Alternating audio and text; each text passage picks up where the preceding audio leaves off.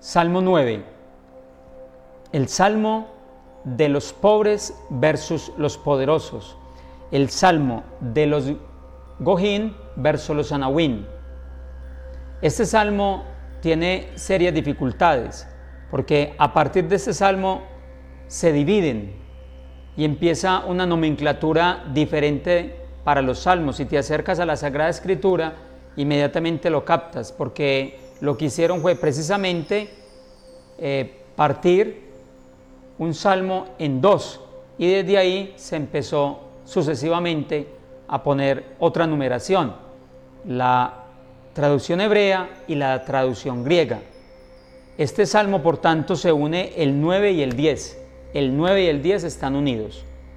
Este salmo está compuesto de manera acróstica, es decir, que por un acróstico en sus letras, abro un paréntesis, eh, el alfabeto hebreo tiene 22 letras y entonces lo que hicieron fue poner las 22 letras y con cada una de esas letras formar este precioso salmo. Este salmo tiene muchas dificultades porque es el más mal conservado. Es decir, no tenemos los fragmentos completos o, o hay partes que en lo original no se ve nítidamente y por tanto se presentan algunas dificultades para poderlo interpretar. El objetivo de este salmo es ver la suerte del humilde y del fiel y ver la paga del malvado. Ese es el objetivo del salmo. Se refiere a la teodicea, es decir, a la pregunta clásica de por qué el mal, o también de la pregunta por qué al malo le va tan bien. Eh, esa pregunta la tienes tú, la tengo yo y cada uno de nosotros. A través de este salmo podemos interpretar cuál es la voluntad de Dios para el anahuín, o sea, el pequeño, el humilde, pero también comprenderemos cuál es la voluntad de Dios y lo que Dios hará con el gojín, con el malvado, con el soberbio, con el prepotente. Los protagonistas del salmo serán entonces Dios, los anahuín y los gojín. Se mencionará a Dios tres veces, eh, eh, símbolo de la perfección. El Salmo 1 al Salmo 8 era como una subida a la montaña. Del Salmo 9 al Salmo 15 será como descender de esa montaña. Por tanto, nos adentramos en él. Versículo 1. Del maestro de coro para oboes y arpa. Salmo de David. Es decir, en hebreo se menciona a quién está dedicado este salmo. Este salmo está dedicado al Mut Laven. Posiblemente, dicen los expertos, era el director musical o también traduce muerte del hijo. Algunos pueden expresar que también era mm, un sentimiento que tenía David por la muerte de su hijo en el vientre de Betsabé. Versículo 2. Por tanto, ya sabemos que los protagonistas o la división del salmo estará, estará entre los Anahuín y los Gojín. Versículo 2. Te doy gracias, Yahvé, de todo corazón. Cantaré todas tus maravillas. David pronuncia que alabará a Dios con todo su corazón. El corazón tiene dos ventrículos, por tanto, eh, el bien y el mal eh, las cosas bellas, pero también nuestros errores, David reconoce que alabará a Dios con todo lo que hay en su corazón, con sus pequeños errores, pero también lo alabará con sus grandezas que habitan dentro de él. No son entonces eh, los pobres los que aparecen propiamente en este salmo. Mm, tendríamos que hablar más bien de fieles, de fieles. No tanto el pobre que conocemos, sino de fieles que confían en la misericordia y en la grandeza de Dios. A través del Salmo aparecerán los nombres en hebreo de los pequeños. Lo primero, los anahuín, los que se inclinan, los que se someten a Dios.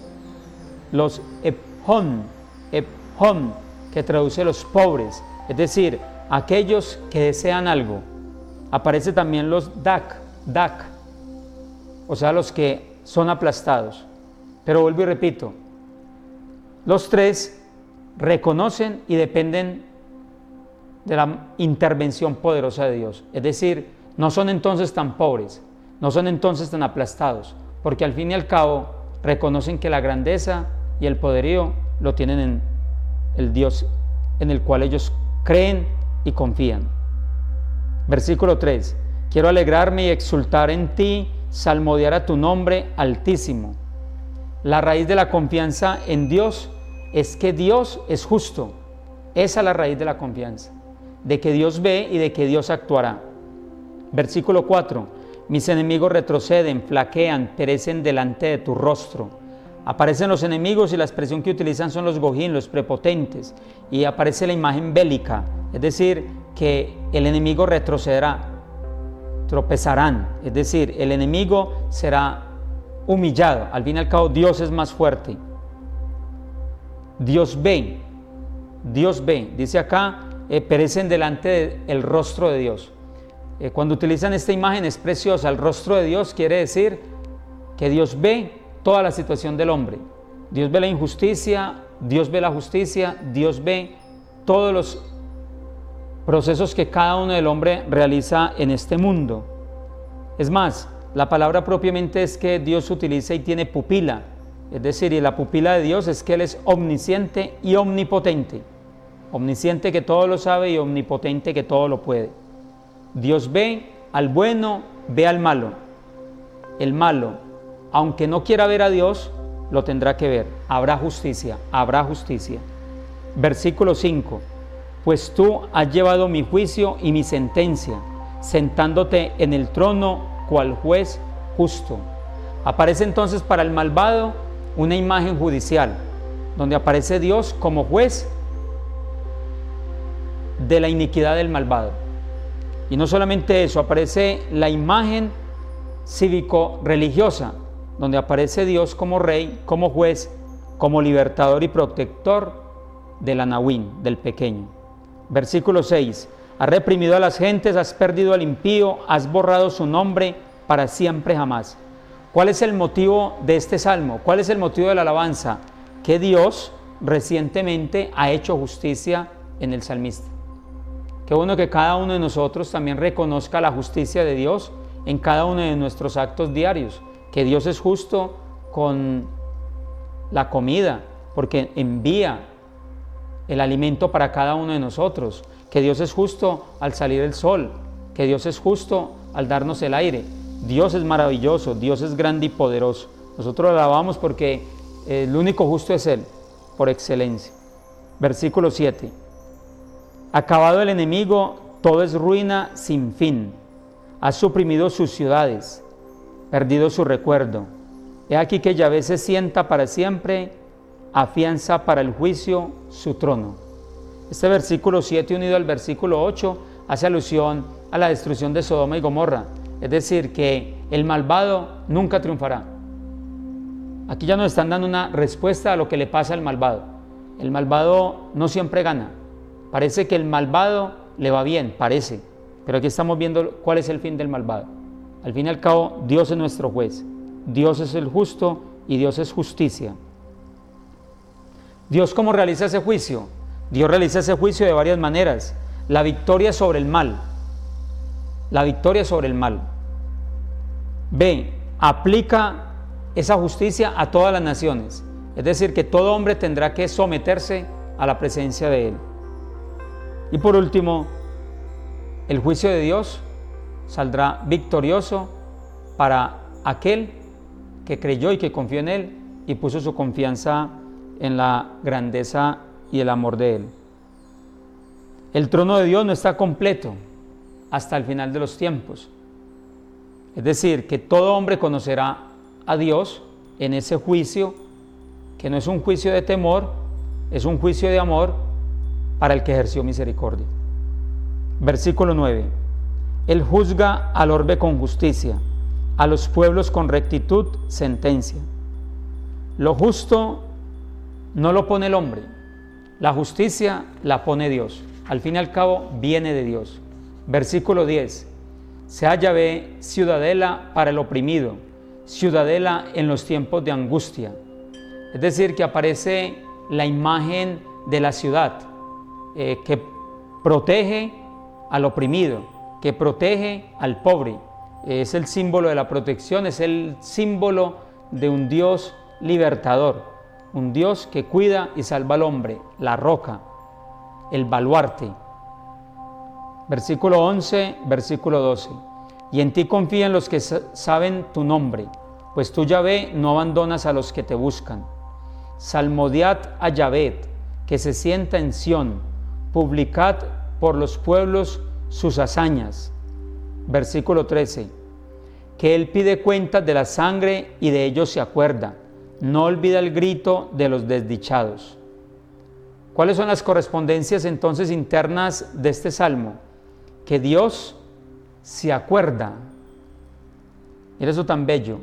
Eh, utilizan el símil interno de Dios. Que Dios como que figuras antropomórficas. Dios se acuerda. O sea que parece que Dios no olvida.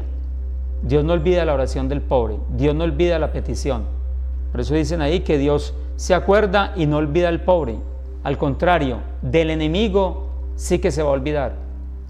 Y la manera de olvidarlo es precisamente cuando el hombre por sí mismo se aleja de Dios, se pierde, se extravía.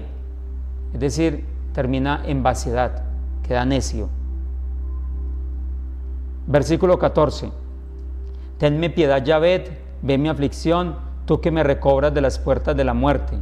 Eh, se habla acá entonces de que el, salmista experimenta eh, estar cerquita al Sheol, experimenta mucho sufrimiento, pero al fin y al cabo Dios lo va a levantar, Dios lo va a sacar de ahí y lo llevará a las puertas de Sión, es decir, a las puertas de la presencia de Él, en la cual podrá exultar y alabarlo. Versículo 15 para que yo cuente todas tus alabanzas a las puertas de la hija de Sión, gozoso de tu salvación. Versículo 16. Se hundieron los gentiles en la fosa que hicieron, en la red que ocultaron, su pie quedó prendido. Es decir, que Dios castiga al hombre con su mismo pecado.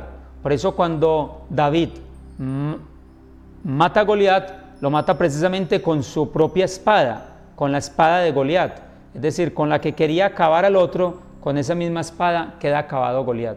Es la estrategia de Dios. El hombre cuando por medio del pecado quiere ser más astuto que él, con ese mismo pecado se autodestruye. Versículo 17. Yahvé se ha dado a conocer, ha hecho justicia, el impío se ha enredado en la obra de sus manos. Pausa. Selah. Recordemos que en otros salmos hemos explicado qué significa la palabra Selah o pausa, que el salmista nos invita a sosegar un poco la oración, la meditación, contemplar lo que hemos meditado y continuar. Acá pues por el, tiempo que nos apremia, continuamos. Versículo 18. Vuelvan los impíos al Sheol, todos los gentiles que de Dios se olvidan. Que no quede olvidado el pobre eternamente, no se pierde por siempre la esperanza de los desdichados. Versículo 20. Levántate, Yahvé, no triunfe el hombre, sean juzgados los gentiles delante de tu rostro. Versículo 21. Infunde tú, Yahvé, en ellos el terror. Aprendan los gentiles que no son más que hombres. Selah. En definitiva, es Cristo el justo por excelencia. El hombre no es justo porque dentro de nosotros habita el pecado. Eso sí, si yo me acerco al justo, yo obro conforme a la voluntad de Él. Estamos llamados todos entonces a conocer la grandeza, la belleza y la bondad de Cristo Jesús. Recordemos que el Salmo 9 y el Salmo 10 están emparentados, están unidos. Eh, ya el comentario del Salmo 10 solamente referiré dos cosas y cada uno de nosotros en su casa pues lo seguirá contemplando y meditando. Ese Salmo 10, que vuelvo y repito, está unido al 9, eh, está dividido en tres partes. La situación del malvado, una súplica del salmista y tercero, la confianza en Dios. Se van a preguntar, ¿por qué los malos? No como duda, sino más bien como una pregunta. Los personajes del Salmo 10, los malvados y los inocentes. Eh, de los malvados, ¿qué se puede decir y qué dice el Salmo? Pues primero que no, Dios a ellos no les va a pedir cuentas. Eh, va a ser un juicio severo con ellos, porque tuvieron tiempo para ellos en la tierra reconocer su debilidad, reconocer su pecado y no lo hicieron a su debido tiempo. Jamás me alcanzará la desgracia. Son expresiones del malvado, que a él siempre le va, bien, que Dios no existe y que no pasa nada. Al fin y al cabo, Dios es bondadoso. A veces escuchamos esas expresiones en nuestro argot, en el lugar que vivimos, que caminamos y reconozcamos que aunque Dios es misericordioso, Dios será implacable con su justicia. Por eso al malvado lo van a ubicar y lo van a presentar con una imagen de bestia. Eh, por eso la imagen del león agazapado. Pero que a ese león agazapado le saldrá Dios como cazador. El otro protagonista es el inocente. Y el, inocente que lo único que desea es que se le haga justicia, que quiere evitar el desprecio del malvado constantemente encima de él. Eh, quiere que Dios vea la pena de su opresión y lo libere. Mateo 5, dichosos los pobres de espíritu, porque Dios obrará en cada uno de nosotros, Dios actuará en la vida del pobre, del sencillo y del humilde, del que pone su confianza en Él. Qué bueno que el Señor nos regale a cada uno de nosotros el deseo y el amor de hacernos parte de los anahuín y alejarnos de tener un pensamiento y un corazón de gojín, es decir, de soberbio, de prepotente, de querer usurpar al hermano. Al fin y al cabo, no se nos olvide que habrá justicia. Gloria al Padre, al Hijo y al Espíritu Santo. Como era en el principio, ahora y siempre, por los siglos de los siglos. Amén.